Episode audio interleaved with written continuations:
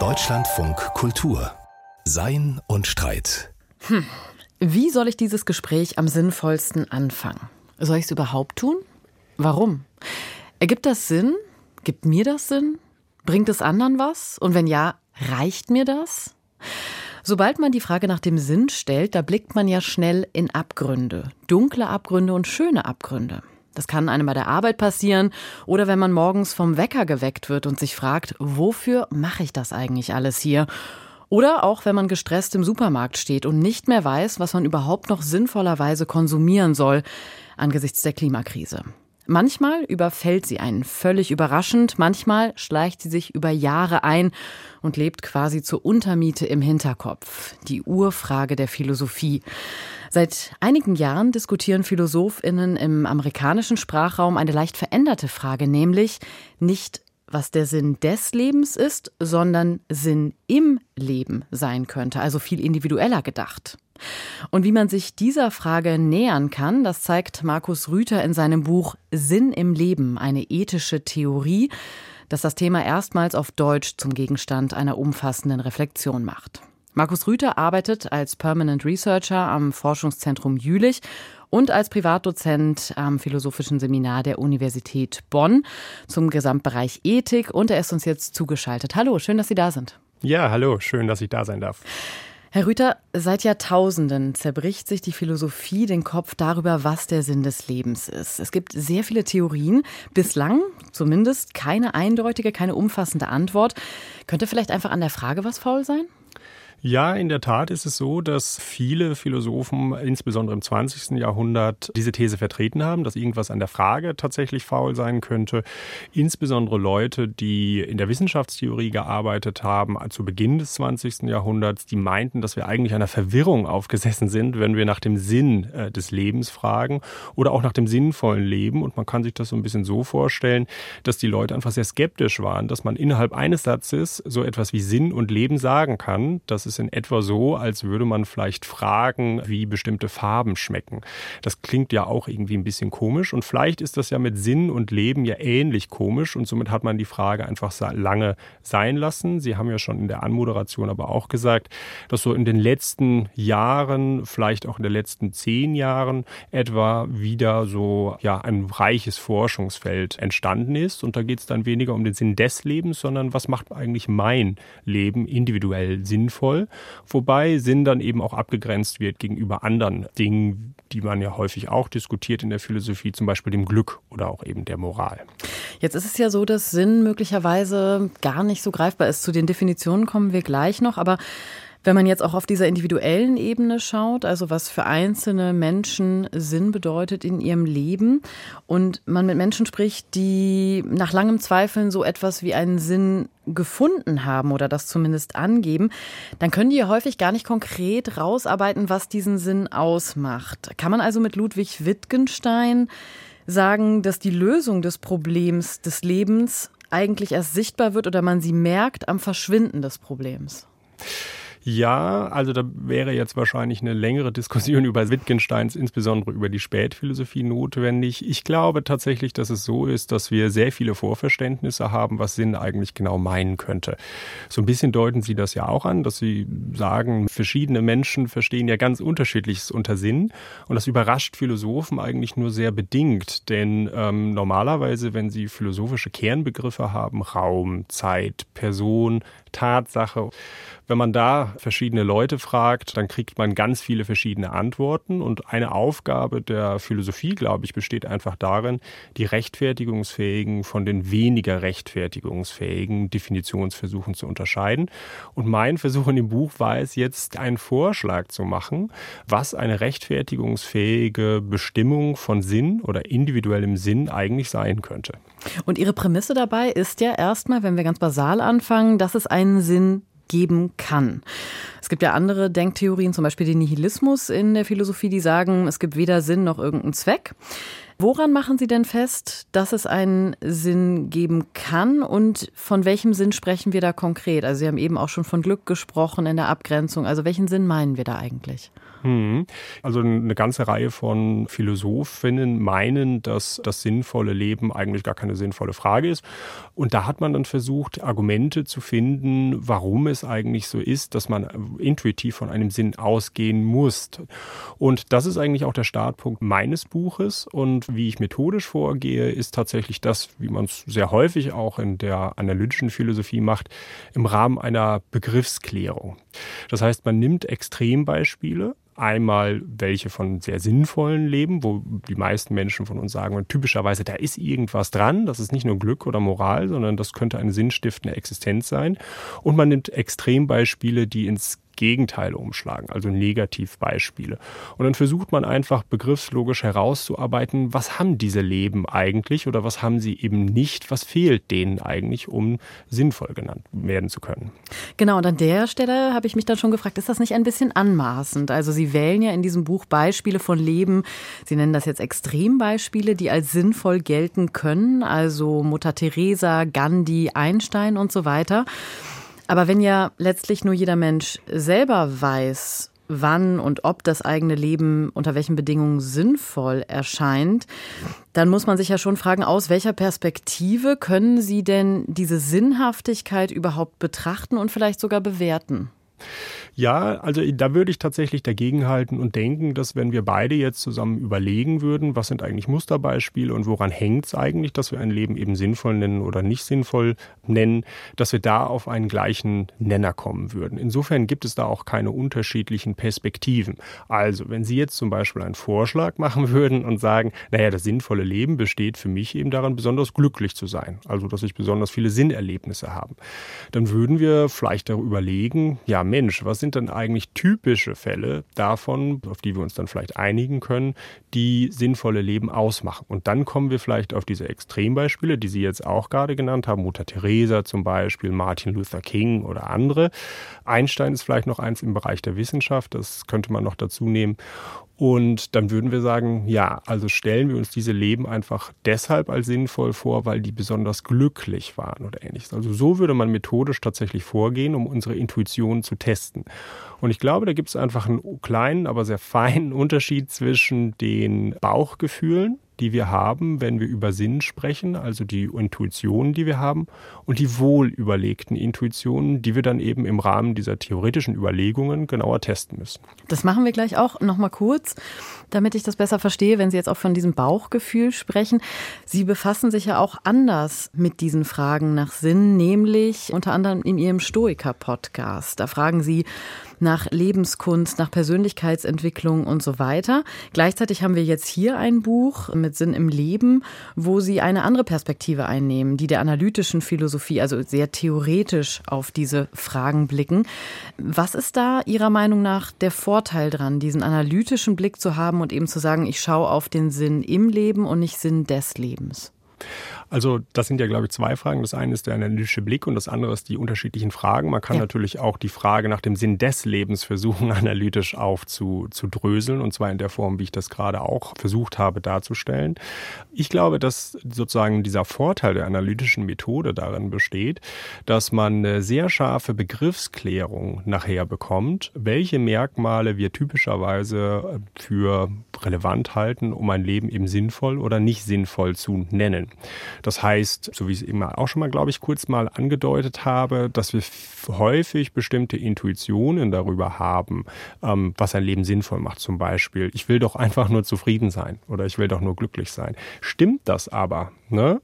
Und dann nimmt man denjenigen, der diese These aufstellt, dann eben mit und fragt, naja, passt das eigentlich zum Beispiel zu den Standardbeispielen, von denen du denkst, dass sie ein sinnvolles Leben ausmachen? Und wie gesagt, wenn wir uns darauf einig, einigen können, dass es diese Standardbeispiele gibt und mir scheint, das kann man eigentlich sehr gut, dann kann man auch etwas darüber sagen, ob die vortheoretischen ja, Überlegungen, Intuitionen, Bauchgefühle, die man hat, auch tatsächlich einer präzisen, wohlüberlegten Reflexion standhalten. Dann machen wir das doch mal. Sie machen das in dem Buch ja auch sehr schön und sehr systematisch.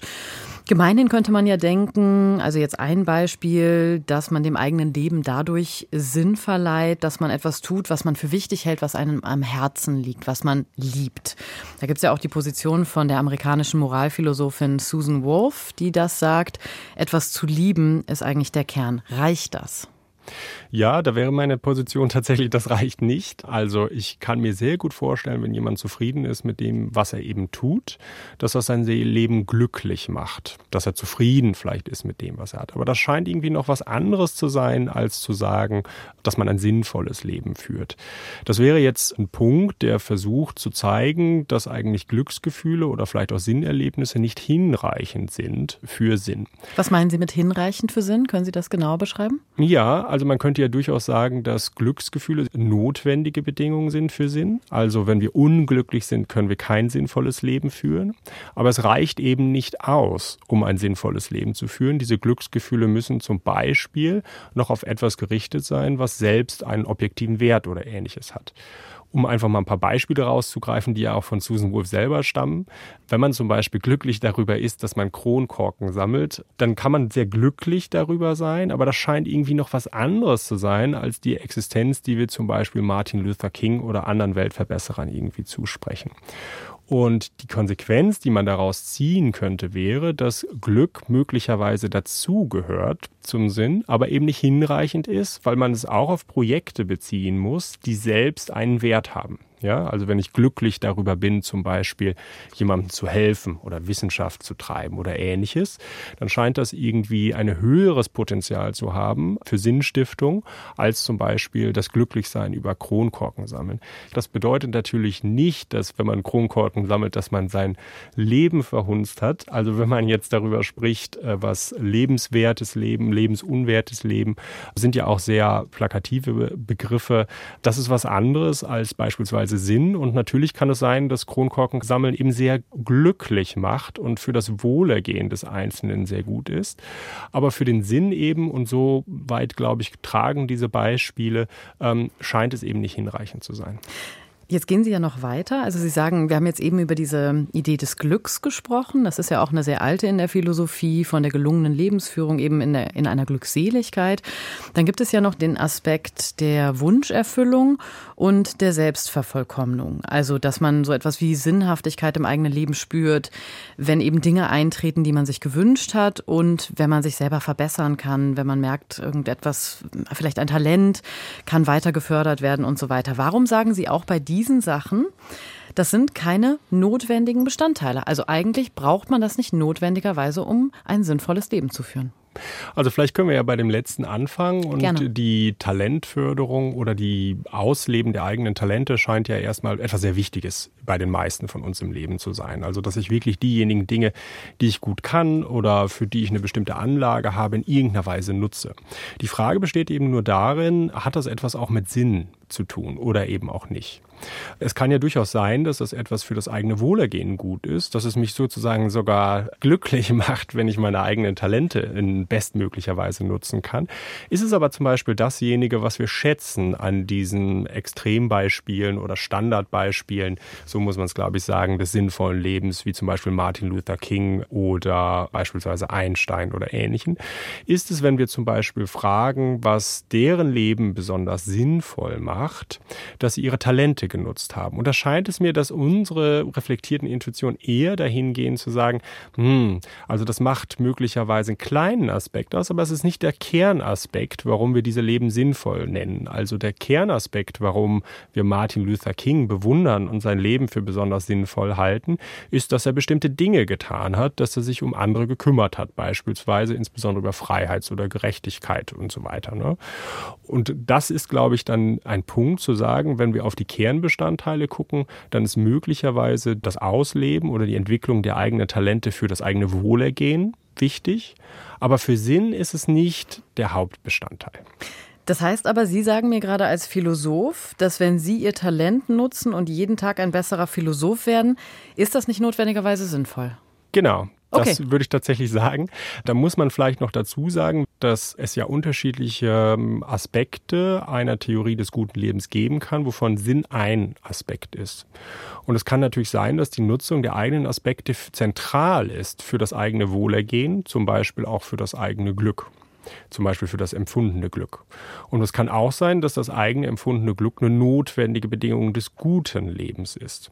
Aber mein Punkt war hier gerade zu sagen, wir haben noch ein anderes Element im guten Leben, nämlich Sinn. Und damit hat die eigene Talentausübung wenig zu tun.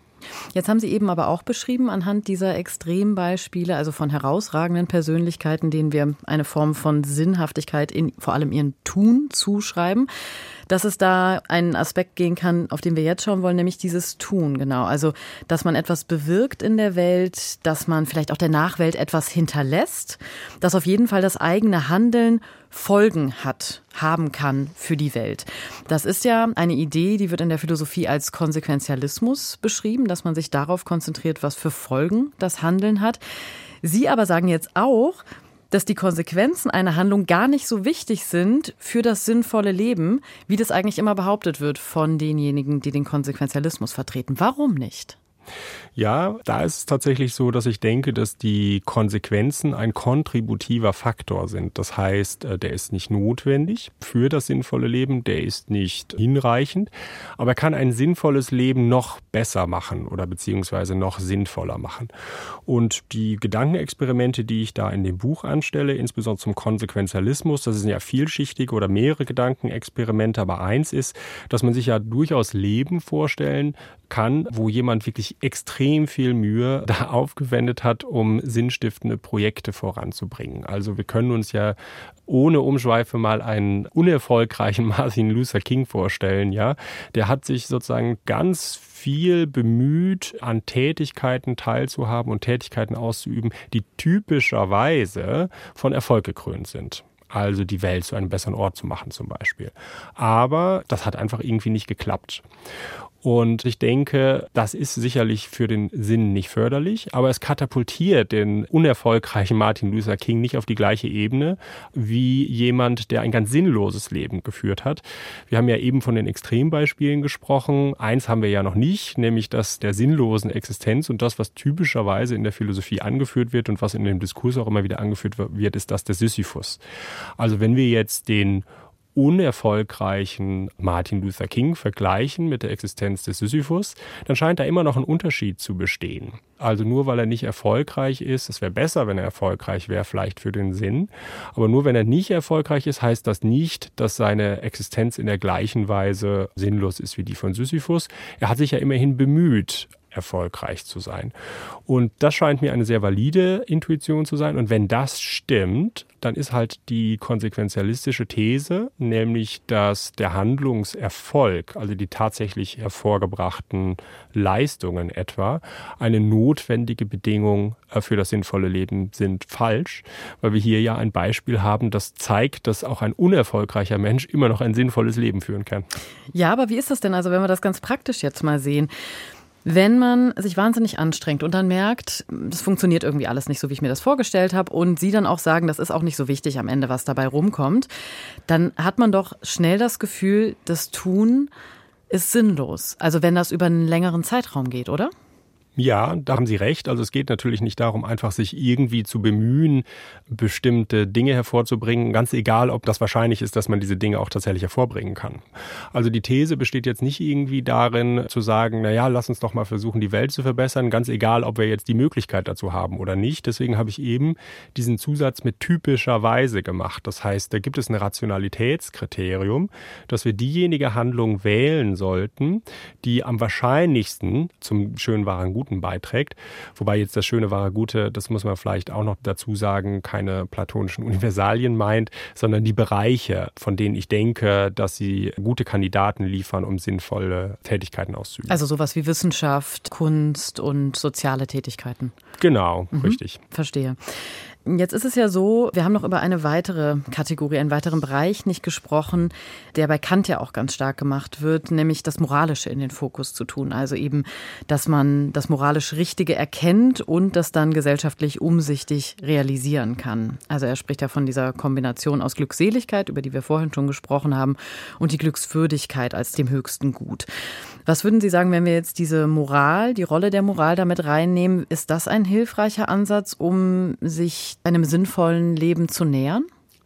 Ja, das bespreche ich ja auch in dem Buch und das kommt halt ein bisschen darauf an, was man unter Moral versteht. Eine Zugangsweise, die man da, glaube ich, wählen kann, ist erstmal von einer Minimalbestimmung von Moral auszugehen, dass man sagt, ja, im Bereich der Moral, da geht es erstmal um Gerechtigkeit und Fairness und bestimmte Handlungen, die Gerechtigkeit und Fairness zum Beispiel zum Gegenstand haben. So, und meine Vermutung in diesem Buch, die ich ja versucht habe dann zu belegen, ist diejenige, dass die Moral selber auch ein Gegenstand des sinnvollen Lebens sein kann. Das heißt, wenn wir uns bemühen, moralisch zu sein, also besonders fair oder gerecht zum Beispiel, also in positiver Hinsicht, dann scheint mir das eben auch ein Sinnstifter zu sein und, und somit wird dann diese Trias, die wir ja eben gerade genannt haben, vom Schönen, Wahren und Guten, auch zu einem, ja, man könnte sagen Quadrivium, äh, dass es nämlich mindestens diese vier Bereiche gibt. Man muss also halt das Schöne, das Wahre, das Gute und das Richtige, oder was meinen Sie da? Ja, so könnte mhm. man das sagen. Ja. Genau. Nur jetzt muss muss man vielleicht noch differenzieren. Im Bereich der Moral gibt es ja auch bestimmte Arten von Tätigkeiten, die als besonders unmoralisch gelten.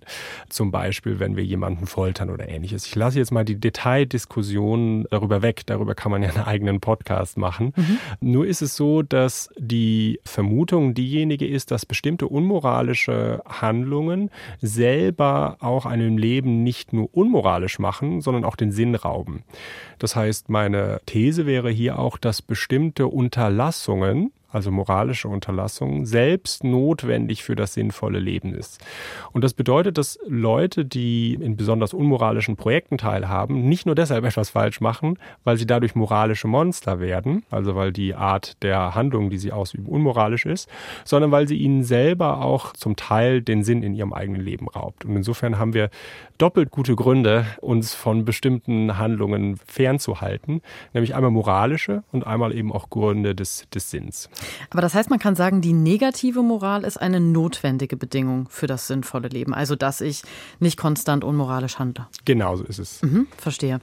Wir haben jetzt verschiedene Dimensionen schon beleuchtet. Dann lassen Sie uns doch mal gucken, was wirklich die wichtigen Elemente sind. Also, wir haben gesprochen über das Glück, Kategorien des Wohlergehens, die Moral.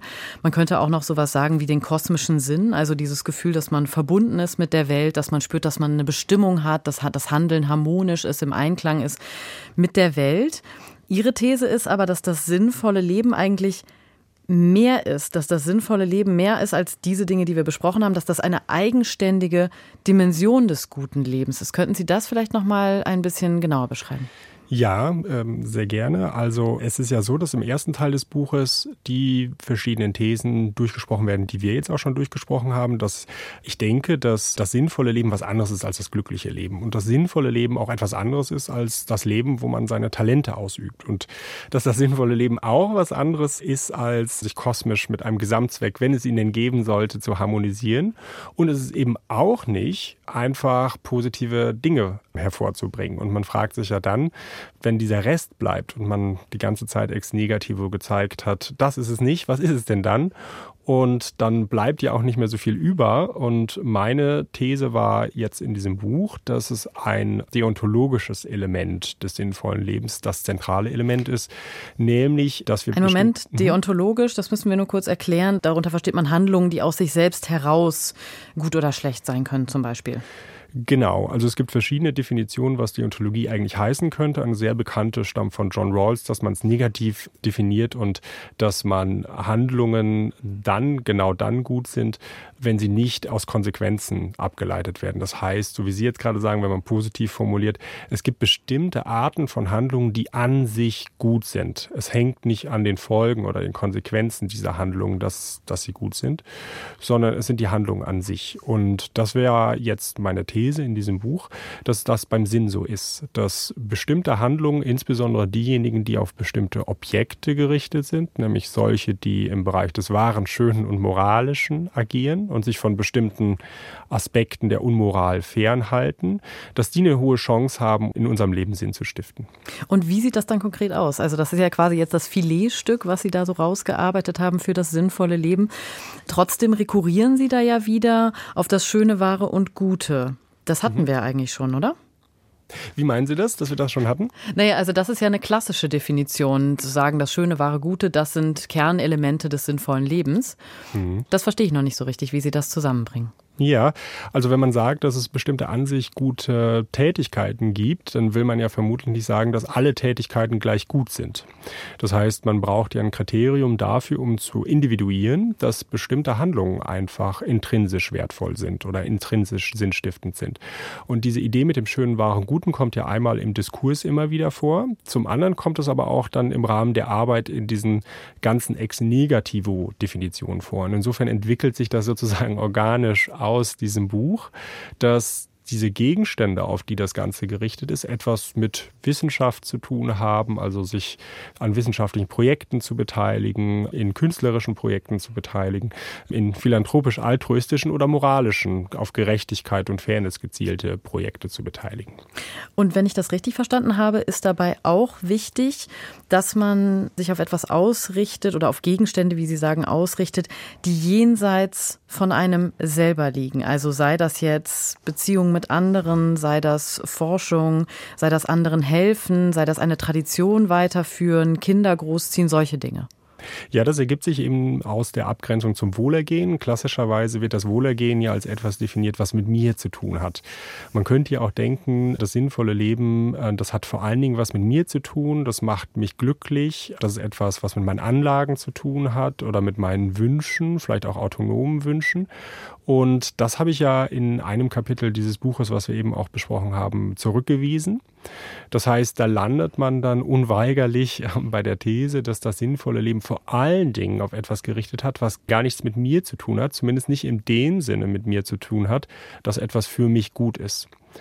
Das heißt, dass klarerweise vielleicht bei philanthropischen Handlungen, die sind halt nur dann sinnstiftend, wenn es mir tatsächlich auch um den anderen geht und nicht sozusagen latent implizit um mich selbst.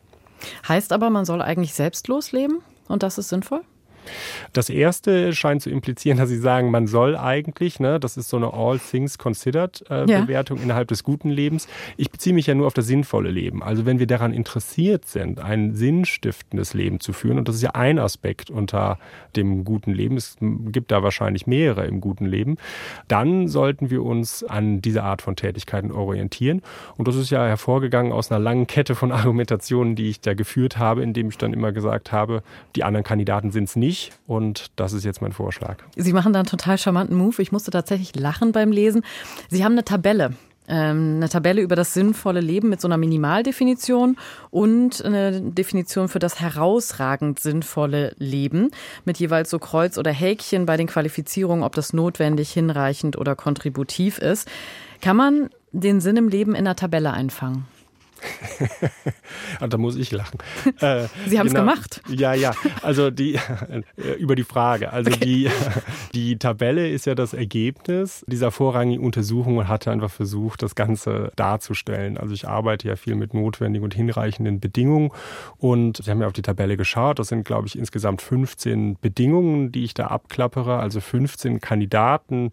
Und die Hoffnung wäre tatsächlich, dass diese Theorie nicht einfängt, was ich meine über das sinnvolle Leben, sondern dass ich denke, dass das wohlüberlegte Intuitionen sind, zu denen wir kommen. Und zwar alle, wenn wir uns über das sinnvolle Leben unterhalten. Und das ist, glaube ich, der Anspruch eigentlich jeder philosophischen Theorie. Denn Theorie heißt ja erstmal verallgemeinern. Und meine Hoffnung war, dass ich jetzt mit dem Buch und auch mit der Theorie einen rechtfertigungsfähigen Vorschlag gemacht habe. Und das ist ja explizit kein Lebensratgeber. Trotzdem kann man nicht sagen, dass sie am Ende auf eine stoische Schlussfolgerung gestoßen sind. Also eigentlich sind Sie in der analytischen Philosophie unterwegs in diesem Buch, also auf einer anderen Ebene als jetzt praktische Lebensführung, wie das beim Stoizismus ja der Fall ist. Dann am Ende merken wir aber, es geht darum, bestimmte Tätigkeiten zu tun, unabhängig davon, was es bringt, sich auf Dinge zu konzentrieren, die man vielleicht unter Kontrolle hat und die möglicherweise auch über einen selber hinausgehen. Das hat ja schon äh, etwas sehr Stoisches, oder?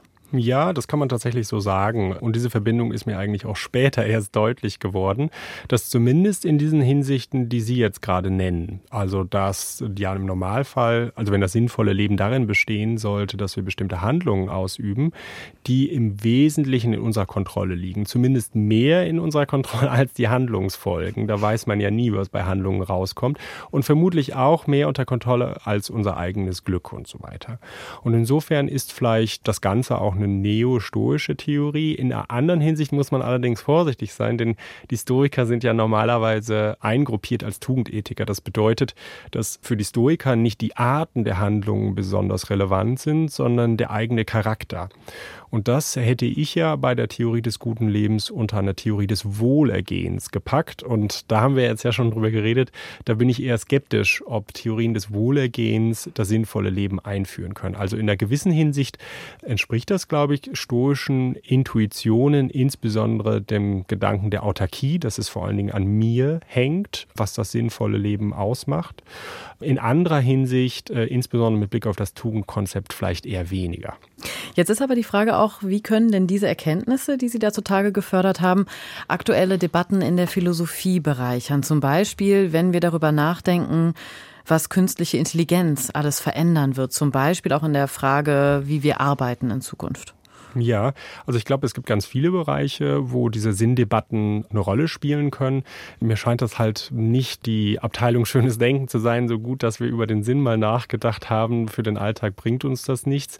Und in der Tat ist es, glaube ich, so, dass im Bereich der Ethik der künstlichen Intelligenz einfach ein Anwendungsfeld da ist. Das ist auch ein Bereich, in dem wir, Sie haben mich ja am Anfang vorgestellt, am Forschungszentrum Jülich forschen, insbesondere auch zur Ethik der künstlichen Intelligenz. Und da interessiert mich auf jeden jeden Fall in den folgenden Jahren, inwiefern man jetzt diese Sinntheorie und Sinnüberlegung anschlussfähig machen kann für eine Technikfolgenabschätzung. Und ein Bereich ist sicherlich derjenige, wo wir über Outsourcing reden. Also Outsourcing würde ja bedeuten, dass wir künstlich intelligenten Systemen einfach die Kontrolle geben, weil sie bestimmte Handlungen für uns tun. Ja, das kann man zum Beispiel finden in Automatisierungsdebatten, also dass künstlich intelligente Systeme unsere Arbeitsplätze beispielsweise übernehmen. Jetzt können wir darüber streiten, ob das möglich ist, wann das möglich ist, ob es nur eine Restrukturierung gibt und so weiter und so fort. Aber dieses Gedankenexperiment, darauf kann man sich ja zunächst erstmal einlassen. Und dann wäre jetzt die Frage, ob mit Blick auf Sinn das eigentlich von Vorteil ist oder auch eben nicht. Also gewinnen wir mehr durch die Automatisierung durch künstlich intelligenten Systeme oder verlieren wir mehr mit Blick auf den Sinn zum Beispiel? Ich danke Ihnen sehr, Herr Rüther, für dieses Gespräch. Ja, danke, dass ich da sein durfte. Und wer tiefer in die Materie einsteigen möchte, das Buch von Markus Rüther trägt den Titel Sinn im Leben, eine ethische Theorie und ist im Surkamp Verlag erschienen.